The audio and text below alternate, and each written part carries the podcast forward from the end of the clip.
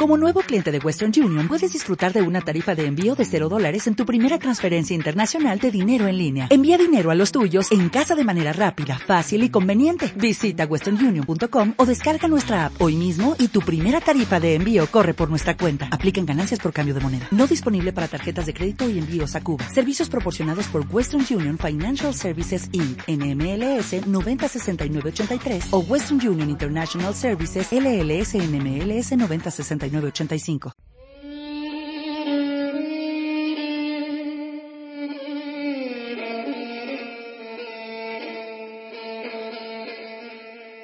Mi nombre es Cristian Ortiz y hoy vamos a estar platicando un poquito de un tema que está de moda, pero que siempre ha existido. El tema es el vampirismo energético. Existen los vampiros emocionales, los vampiros psíquicos, que son los depredadores emocionales cuáles son las diferencias entre estos eh, tres conceptos o tres formas de relacionarse y cómo podemos detectar si estamos siendo víctimas o incluso si estamos siendo nosotros los provocadores del vampirismo.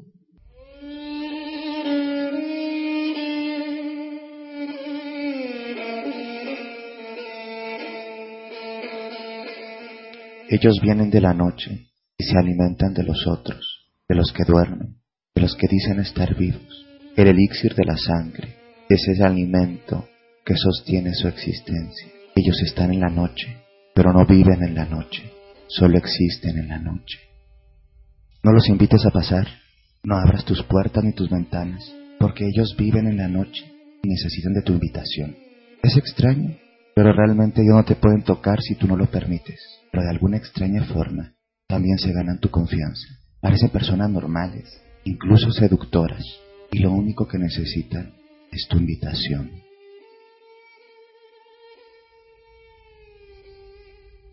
El vampirismo, como figura de la fantasía romántica, describe una criatura de la noche que está entre la vida y la muerte. Está en un espacio límbico que no le permite ni estar completamente vivo, ni alcanzar la paz de la muerte.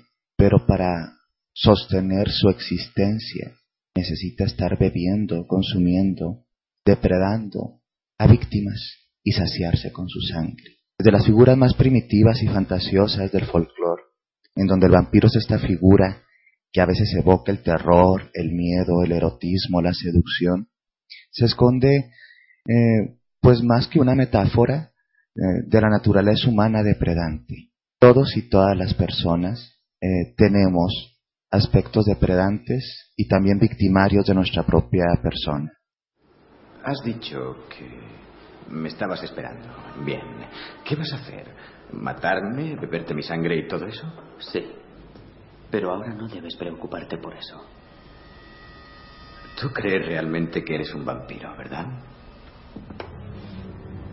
No podemos empezar así. ¡Dios santo! No te asustes.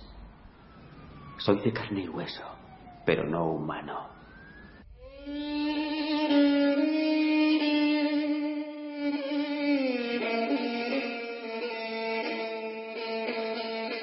Estos aspectos vampíricos no son extraños o ajenos a nuestra naturaleza. A través del folclore, las fábulas, los cuentos y la fantasía, el imaginario colectivo, hemos creado los monstruos que reflejan la naturaleza reprimida del humano. Estos monstruos funcionan ¿sí? también como un puente que nos conecta a esos sentidos que a veces no son muy reconocibles. También funcionan como válvulas de escape cuando no queremos aceptar aspectos, en este caso monstruosos, que habitan en nosotros mismos.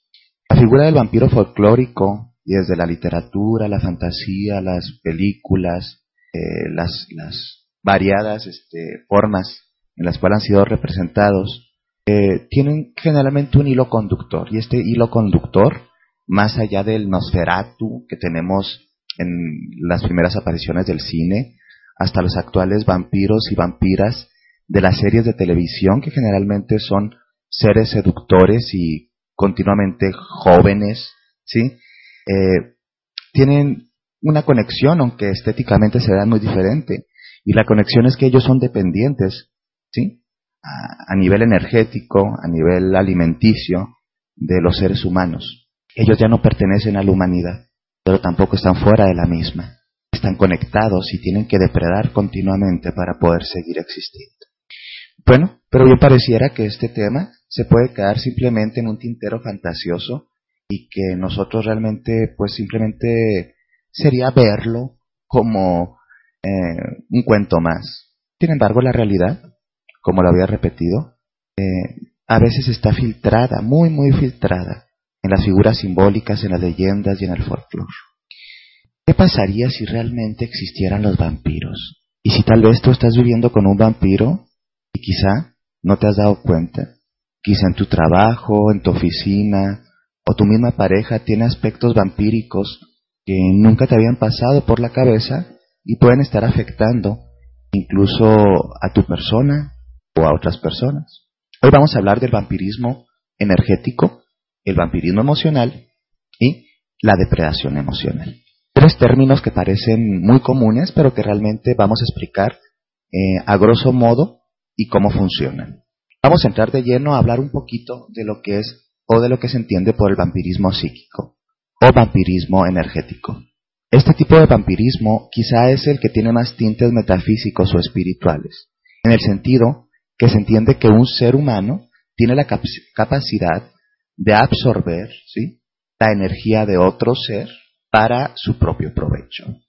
En este caso encontramos personas que dicen saber técnicas o que practican técnicas para la absorción energética y el desgaste de otros individuos, para ellos alimentarse, nutrirse o tener más cargada su energía. Para entender energía tendríamos que entender primero que es un término bastante subjetivo y que tiene que ver más bien con la vitalidad ¿sí? y la fuerza de una persona. Desde la antigüedad se ha hablado de este vampirismo psíquico a través del folclore, la brujería, las creencias populares y se entiende que una persona tiene la capacidad quizá por las noches desplazarse en planos astrales y absorber el campo electromagnético, ¿sí? O el huevo áurico de una persona y eh, nutrirse de esa energía y utilizarla para sus fines. Nosotros a veces, eh, creamos o no creamos en estos términos, tendríamos que abrir un poquito em, la perspectiva para entender que en muchos sentidos esto sí puede ser bastante cierto. Hay personas que con su sola presencia en una habitación pueden provocar absorción y desgaste en las otras personas. Personas que llamamos densas o con una vibración eh, bastante, mm, hasta lo, lo, decimos de forma coloquial como malvibrosa, ¿sí? O con una vibra que no nos gusta mucho, y absorbe, absorbe, absorbe. En las tradiciones bioenergéticas eh, más convencionales se dice que esta absorción se da a través del plexo solar, es decir, en donde se unen tus costillas, y de la zona genital principalmente. Son dos principales centros energéticos o chakras por donde se absorbe y también se emite energía. En algunas técnicas pránicas similares a lo que conocemos como Reiki, la imposición de manos genera una absorción consciente por parte de la persona que está recibiendo la imposición de manos y esta energía fluye a su organismo y a su campo electromagnético. Sin embargo, cuando no estamos conscientes de esto o de aquello, nos podemos dar cuenta que hay situaciones, personas o incluso objetos que tienen cargas energéticas o impresiones energéticas de tal densidad que absorben como hoyos negros ¿sí? la energía que les rodea. Vemos que en algún tipo de experimentos de la llamada parapsicología hay zonas frías en las casas o zonas de eh, alta densidad, también cuando hay manifestaciones sobrenaturales y generalmente eh, esta baja en la temperatura eh, está conectada a el sentido de absorción que tiene ese vampiro que generalmente es un ser vivo, aunque en, muchas visiones y observaciones incluso se le puede adjudicar a fuerzas espirituales demoníacas o cosas por el estilo. Entonces, para no confundirnos, tendríamos que entender que el vampirismo psíquico o energético se refiere a la absorción del campo electromagnético prana, energía vital, ki o como le quieras llamar, por un individuo en prejuicio del otro y en su propio beneficio. Puede ser consciente o inconsciente, consciente o inconsciente, con todo el dolo o la mala voluntad o simplemente porque esa es su naturaleza. Porque aquí cabe señalar que hay personas que tienen una, naturaleza vibratoria eh, de baja frecuencia y que sin darse cuenta están absorbiendo la vitalidad de otras personas. A estas personas incluso se les conoce como uh, vampires, eh, un término anglosajón, o vampiros, ¿sí? Eh, y tiene que ver con personas que han descubierto que tienen muy poca capacidad de absorber y transformar la energía, incluso alimenticia, la orgánica, y continuamente están absorbiendo energía del otro. Algunos muy conscientemente se dan cuenta de esto, lo aprenden a regular y lo manejan con un código de ética eh, tanto espiritual como energético. Entonces, esta es la primera clase de vampiros convencionales que vamos a estar trabajando en este, en este programa. Otra forma de vampirismo un poquito más cercano a la objetividad y no la subjetividad energética, que no digo que por ser subjetiva carezca de valor o sea menos importante. Simplemente que no hay muchas formas comprobables a nivel positivista o científico para decir que esto existe, es o no es. Pero en términos más eh, objetivos, como decía, psicológicos y psiquiátricos, existe un vampirismo que es el vampirismo emocional. El vampirismo emocional es algo bastante interesante. Tiene que ver con configuraciones dentro de nuestra personalidad cómo nos interrelacionamos con los otros y con las otras. Los vampiros emocionales, según las visiones más psiquiátricas y psicológicas, eh, representan a sujetos generalmente con un temperamento y un tipo de personalidad narcisista, ególatra, egoísta y negativista. Es decir, personas que tienen poca espontaneidad, poca vitalidad psicológica, generalmente tienen aplanamiento emocional o algo parecido ¿sí?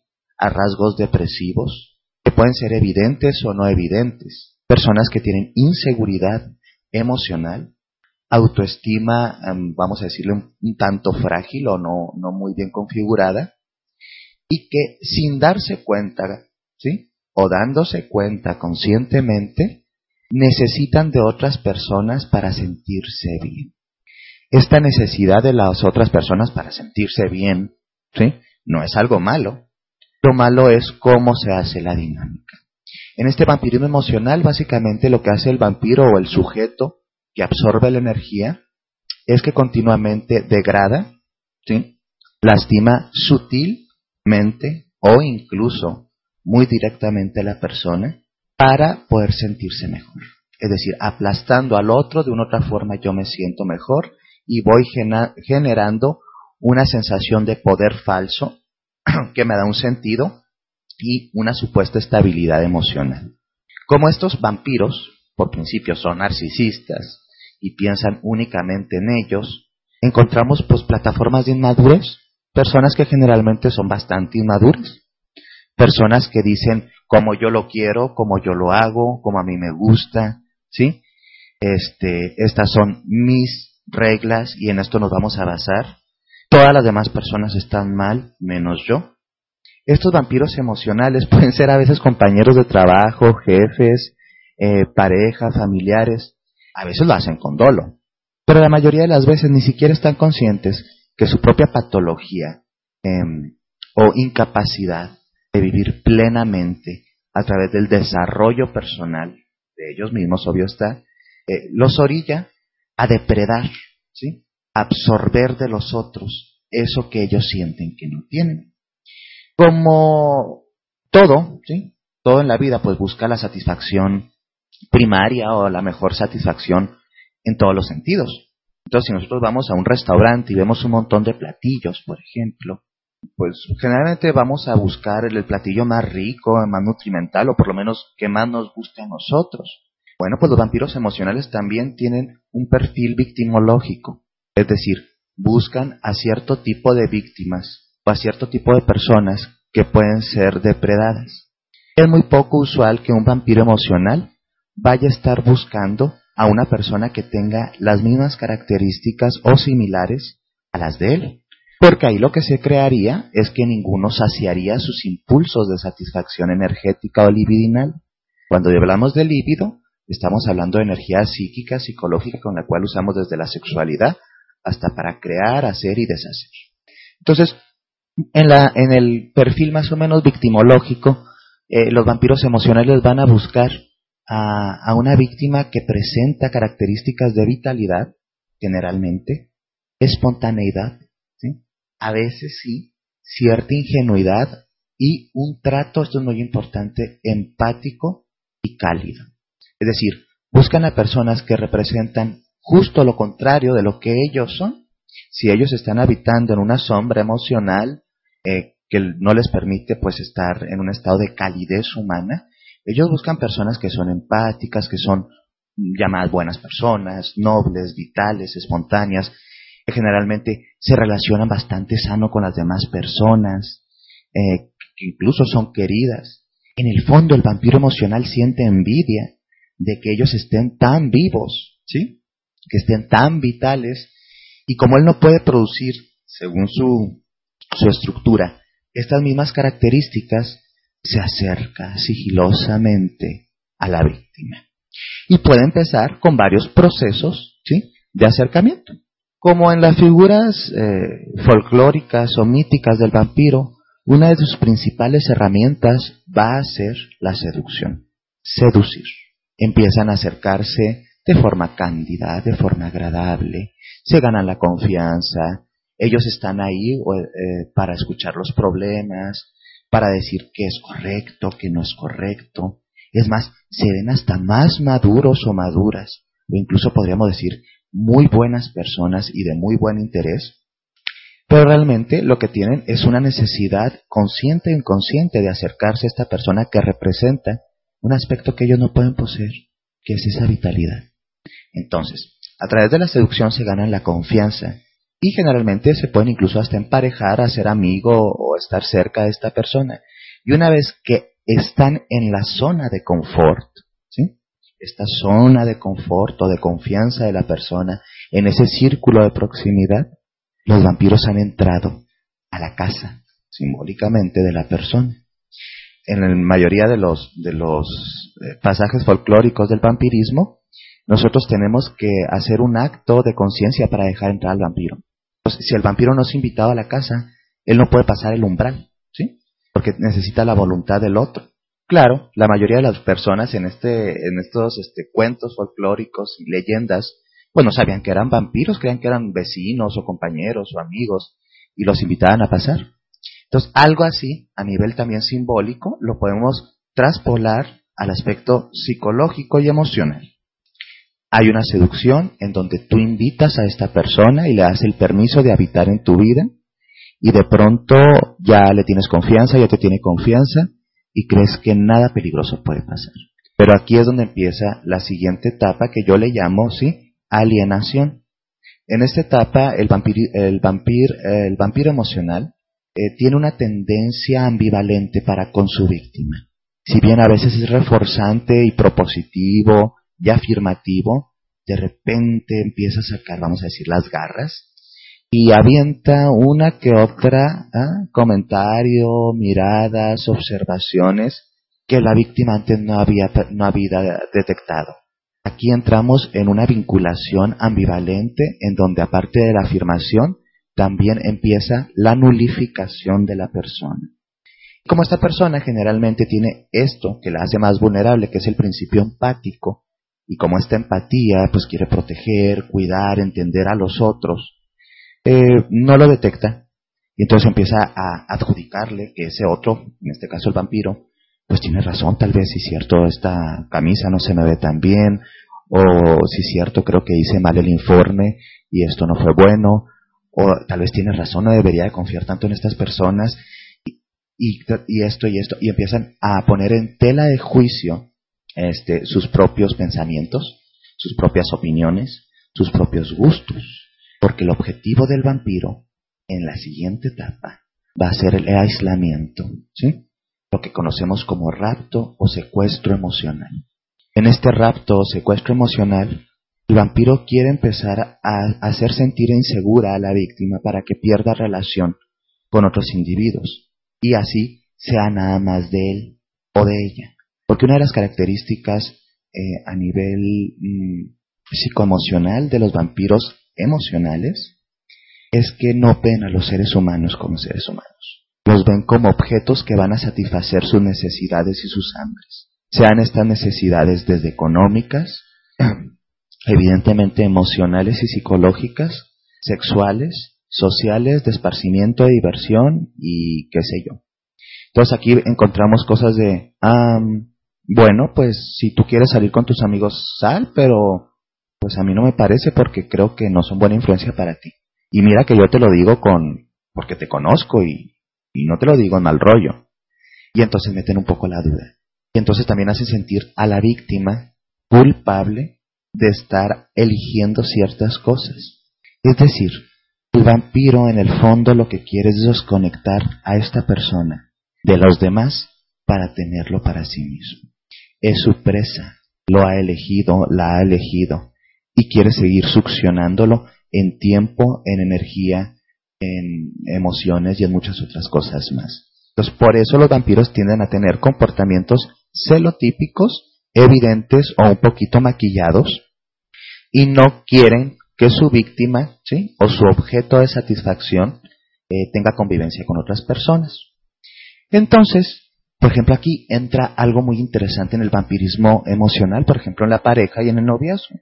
Se crea la falsa idea de amor romántico sumamente posesivo, y este es el término correcto, absorbente, succionante, que la gente a veces dice, ay, ellos son tan bonitos, tan linda pareja, siempre están juntos, él la cela porque la quiere, ella no lo hace, y todo este tipo de pavadas que en el fondo, evidentemente, trae un trasfondo psicológico muy pesado de violencia, pero que también lo entendemos en el vampirismo energético como una tendencia de absorción del otro.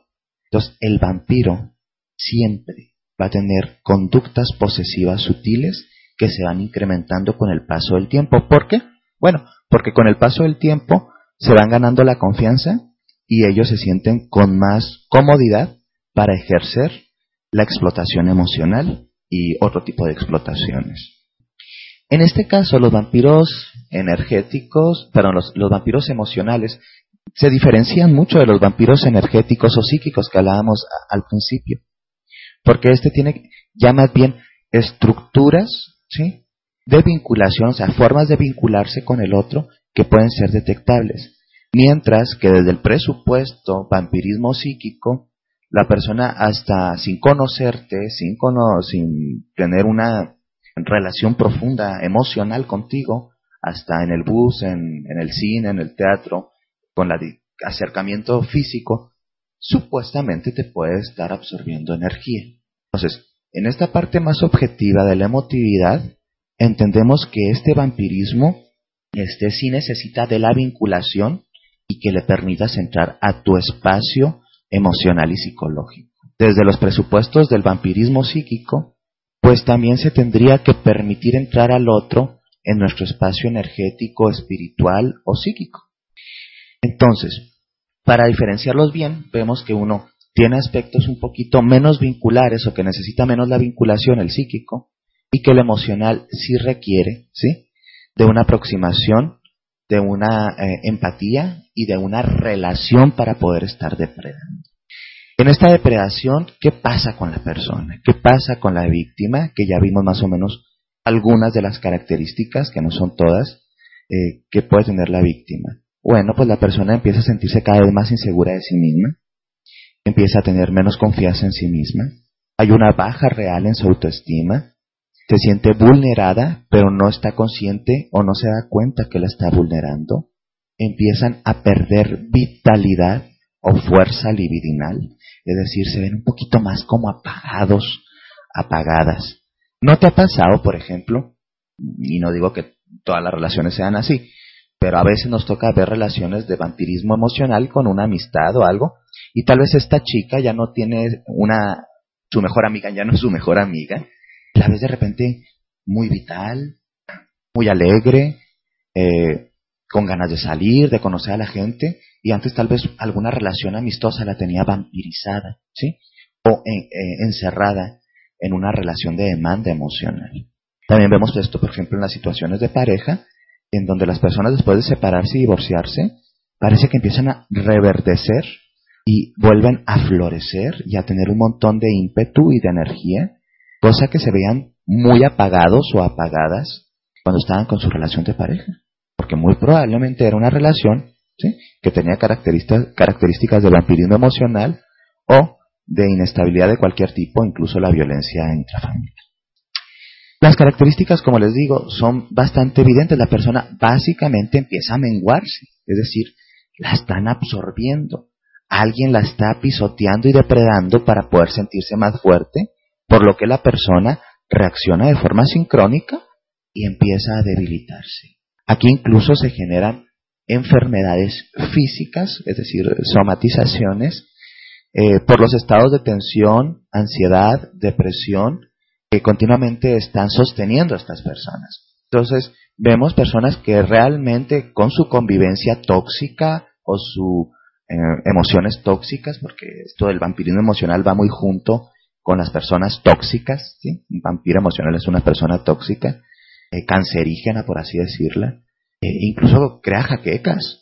Mm, el estrés tiene a la persona en un estado de gastritis o colitis aguda.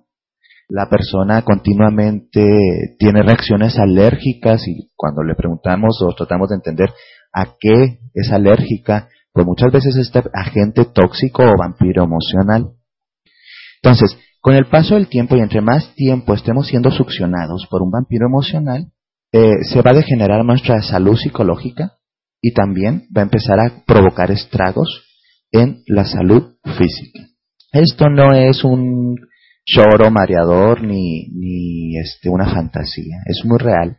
De hecho, en las encuestas que hace la Organización Mundial de la Salud y en los estudios estadísticos que se hacen dentro de la ONU y la eh, ONU en su visión mujer, en la visión de género, encontramos que muchas de las personas que están sometidas a violencia intrafamiliar vampirismo energético entendido como lo que estoy hablando, porque el vampirismo energético y emocional no son criterios diagnósticos ni son diagnósticos psiquiátricos. Se utilizan como conceptos o constructos para hablar de una dinámica disfuncional. Pero en sus características, en estas estadísticas, se encuentra que las personas que son sometidas o son víctimas de estas situaciones este, empiezan a generar problemas de cáncer, eh, gastritis, colitis, trastornos de sueño, trastornos depresivos y un montón de cosas. hay una interconexión, ya sabemos, entre nuestra psique, nuestras energías, como le quieras llamar, líbido, emoción y esto que llamamos cuerpo. Entonces el cuerpo también empieza a manifestar estados patológicos porque está desgastado emocional y psicológicamente. Los vampiros emocionales tienen una característica interesante. Ellos son muy perfectos, ¿eh? O al menos así se quieren proyectar. Son personas que continuamente dicen tener la razón. Ellos no ven los errores en sí mismos eh, por su personalidad narcisista y adjudican que todo lo malo que sucede pues es por culpa de otro más o de alguien más o incluso tuya. Entonces, funciona como algo interesante. Protegen su yo debilitado a través de esta máscara de perfección y también proyectan en el otro la culpa de que las cosas no sucedan como tienen que suceder. Pues aparte de que ellos siguen, siguen ganando con esta idea de perfección, te hacen sentir a ti que eres la culpable o el culpable o el responsable por las cosas que no salen bien. Las, las personas que tienen estas características de vampirismo emocional, ¿sí? tienden a manejar eh, discursos que podríamos llamar muy ambivalentes. Porque ellos para tenerte enganchado o enganchada, te tienen que seguir seduciendo. Entonces, cuando te dan tantito placer o gusto, también va una carga de dolor y disgusto. Porque a través de la vinculación, sí, ambivalente, se puede generar esta relación, este tipo de relación neurótica, para que se sostenga a largo plazo. Entonces, siempre que te van a dar algo chido, algo lindo, te lo van a cobrar de alguna u otra forma. como te pueden salir. Con qué guapa o qué bien te ves ahora, en tres días te va a decir, es que te estás poniendo muy gorda, realmente no te deberías de poner eso. Y créeme, yo, yo te lo digo porque te quiero, ¿eh? O sea, no es para lastimarte, pero, pero tú sabes, o sea, yo te quiero. Entonces, este tipo de discursos son tan ambivalentes porque la víctima no sabe si realmente lo está haciendo eh, con, buen, con buena voluntad o realmente es una forma muy manipuladora eh, de hacer que la persona se sienta cada vez más insegura. Pero dice la víctima, pero lo hace por mi bien. ¿sí? Entonces, también en los mitos vampíricos, en el folclore vampírico, encontramos estas mujeres generalmente doncellescas, inocentes, puras de alma, que son seducidas por el vampiro, ¿sí? Las fuerzas instintivas y sexuales de la naturaleza, y ella está enamorada de él y en esta visión romántica lo, lo, defiende e incluso se deja raptar por él. Esto es lo interesante. En el vampirismo emocional no existe la conciencia por parte de la víctima de que está siendo secuestrada porque ellos creen que están eligiendo. Incluso dicen, es que la gente está contra nuestra relación, o no quieren que seamos amigos, o no quieren que sean pareja, y, se crea esta visión romántica medio estúpida de que nosotros estamos eligiendo esto, siendo que realmente hemos sido manipulados y seducidos de forma muy sistemática. Entonces, después de los vampiros emocionales, y hablamos un poquito de los vampiros psíquicos, eh, hay como una interconexión con, con el siguiente concepto. El siguiente concepto es un poquito más manejado tanto en los ámbitos, vamos a decir, eh, de la jurisprudencia, eh, de la perspectiva de género, de las visiones un poquito más que, que intervienen para proteger los derechos de las personas y principalmente los derechos de los grupos vulnerables en la familia, que vienen siendo casi siempre los niños, las niñas y las mujeres, por, esta cultura violenta y machista que tenemos. Y esta, según, perdón, esta tercer forma de depredación, que ya no es ni tan sutil como el psíquico, que es a nivel energético, ni tan inmaterial y a veces tan eh, sutil, manipuladora, a veces poco evidente como el vampirismo emocional, viene la depredación. La depredación es un término que se utiliza eh, un argot popular para hablar de cualquier ser que necesita a otro, una víctima. Eh, a una presa, depreda, es un depredador, para poder subsistir. Aquí vamos a encontrar varios tipos de depredadores. Desde los depredadores más sutiles que casi casi tienen las mismas características que el vampirismo psicológico emocional, a el depredador y el agresor, o en los términos convencionales o más modernos, el generador de violencia. En cualquiera de los tres casos, ya sea el vampirismo energético, el emocional o, el o la depredación, siempre existe la necesidad de una persona mal estructurada. A ejercer dominio, control o incluso violencia hacia otras personas. En esta tercera eh, forma de depredación encontramos al agresor o al depredador generalmente como un hombre, porque hay más hombres depredadores que mujeres depredadoras, lo creas o no. ¿Sí? ¿Por qué? Bueno, pues porque tenemos una visión machista del mundo en donde a los hombres se les ha facilitado más los símbolos de poder y la imposición del mismo, mientras que a las mujeres se les ha educado con estructuras más pasivas y, como diré, mm, de formas más empáticas y contenedoras, lo que incluso a veces las desconecta de impulsos agresivos que son sanos, incluso para protegerse. Porque los animalitos, por ejemplo, en la naturaleza vemos que si los animalitos no tienen bien puestos sus instintos de supervivencia, pues se los comen. ¿sí? O lo matan. Bueno, pues nosotros a veces estamos tan domesticados y tan sobredomesticados con estas visiones bigenéricas entre lo masculino y lo femenino, que a lo masculino le, tocó como que la carga del poder, supuestamente el poder, y a lo femenino se le despojó del mismo y se le dejó esa etiqueta de la niña buena, pasiva, paciente, contenedora, con mucho respeto, a veces se confunde con estupidez. Entonces, lo bueno es que estamos avanzando en estas visiones y que cada vez más mujeres están conectadas con sus polaridades y su humanidad toda. y que esperemos que cada vez más hombres también estemos más conectados con todas nuestras polaridades. Entonces, en esta visión, el agente depredante o el depredador o agresor emocional empieza también, como la mayoría de los vampiros, con un proceso de gane y seducción. No es el típico depredador, violador que está ahí en la calle y que tal vez está esperando en un callejón oscuro para depredar y atacar a su víctima. Estamos hablando de los depredadores que existen en los vínculos ¿sí? significativos o en las relaciones significativas. Y el más típico del que vamos a hablar es el depredador en pareja. Una forma de depredación muy fácil es como cualquier vampiro, primero le dejamos entrar porque se nos ha seducido y creemos que es eh, adecuado para nuestra vida o que es sano. Y después empiezan los procesos de alienación, es decir, eh, em, empezarte a separar de un entorno, porque a través de la separación no son tan tontos, ¿eh?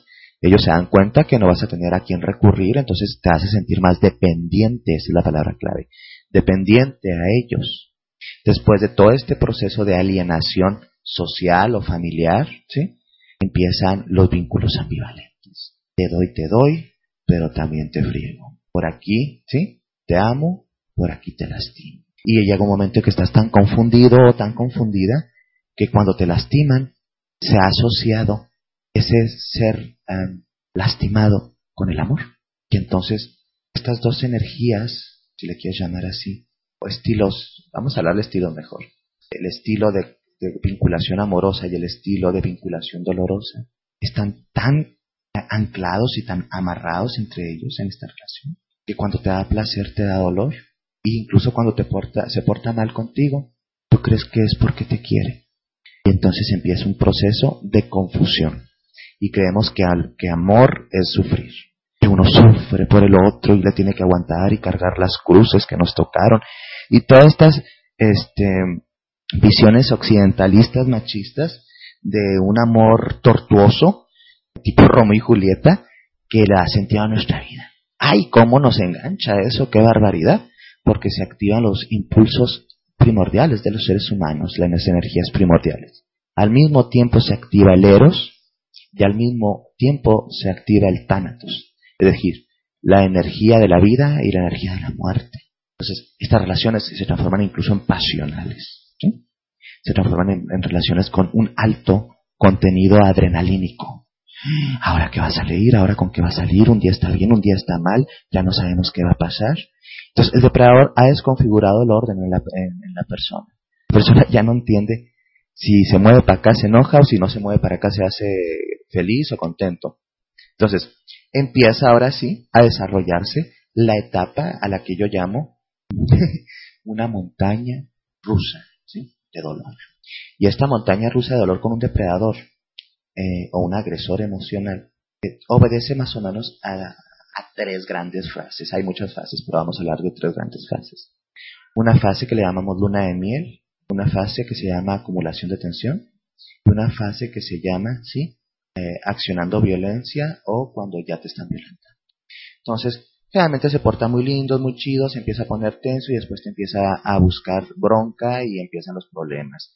Entonces, cuando tú ya te ves que estás un poco harta, cansada o incluso con ganas de retirarte de la relación, eh, esta persona cambia mágicamente por unos días y se porta muy bien y te lleva flores y eres preciosa o precioso y eres muy persona y te quieren tu vida y no puedo ir sin ella, me voy a matar, un montón de cosas que hace. Pero en el fondo lo que está haciendo esta persona que es el depredador, ¿sí? es poniendo trampas. Pone trampas de forma consciente o inconsciente para que la víctima no pueda salir de su territorio. Y la víctima piensa, cuando yo me quiera ir me voy a ir, pero no es real, porque a veces ya no se quiere ir, porque no sabe vivir de otra forma. O sea, nosotros nos empezamos a acostumbrar y creamos que esto es una forma natural de vivir. Esta violencia puede tener niveles, puede ir desde los niveles más sutiles, vamos a hablarle miradas, este, palabras, no insultos, sino palabras, hasta insultos, jaloneos, golpizas, violación dentro de la pareja, humillaciones y demás. Lo que podemos entender de estos formas, ¿sí? estos seres. Que están aquí y ahora y son muy reales, ¿sí? es que mm, no los podemos pasar por alto, ¿sabes? Algo que, que me da mucho sentido, que alcanzo a entender, es que uno de los peores peligros es no estar consciente de los peligros. Entonces, nosotros no nos podemos proteger del vampirismo psíquico, del vampirismo emocional y de la depredación emocional, cosas diferentes pero que tienen su nexo o su conexión, ¿sí? Si no sabemos primero que existen. Pues algo interesante que me gustaría dejar para reflexionar es que observases tus relaciones y vieses qué tan posible es que estés habitando una situación de vampirismo energético, ya sea en el entorno energético con las personas, que este es un tema que tal vez tendremos que hablar más a profundidad para ver cómo es la defensa psíquica ¿sí? Y la defensa energética, cómo eh, también nos relacionamos tal vez con personas que emocionalmente son vampíricas o parasitarias para con nosotros, y sobre todo, eh, ¿qué pasa si ya estoy viviendo con un depredador, un vampiro emocional o incluso un vampiro psíquico?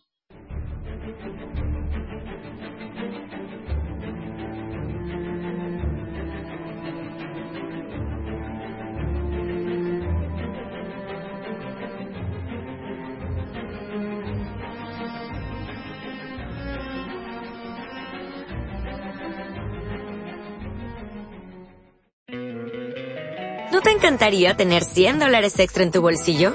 Haz que un experto bilingüe de TurboTax declare tus impuestos para el 31 de marzo y obtén 100 dólares de vuelta al instante. Porque no importa cuáles hayan sido tus logros del año pasado, TurboTax hace que cuenten. Obtén 100 dólares de vuelta y tus impuestos con 100% de precisión. Solo con Intuit TurboTax.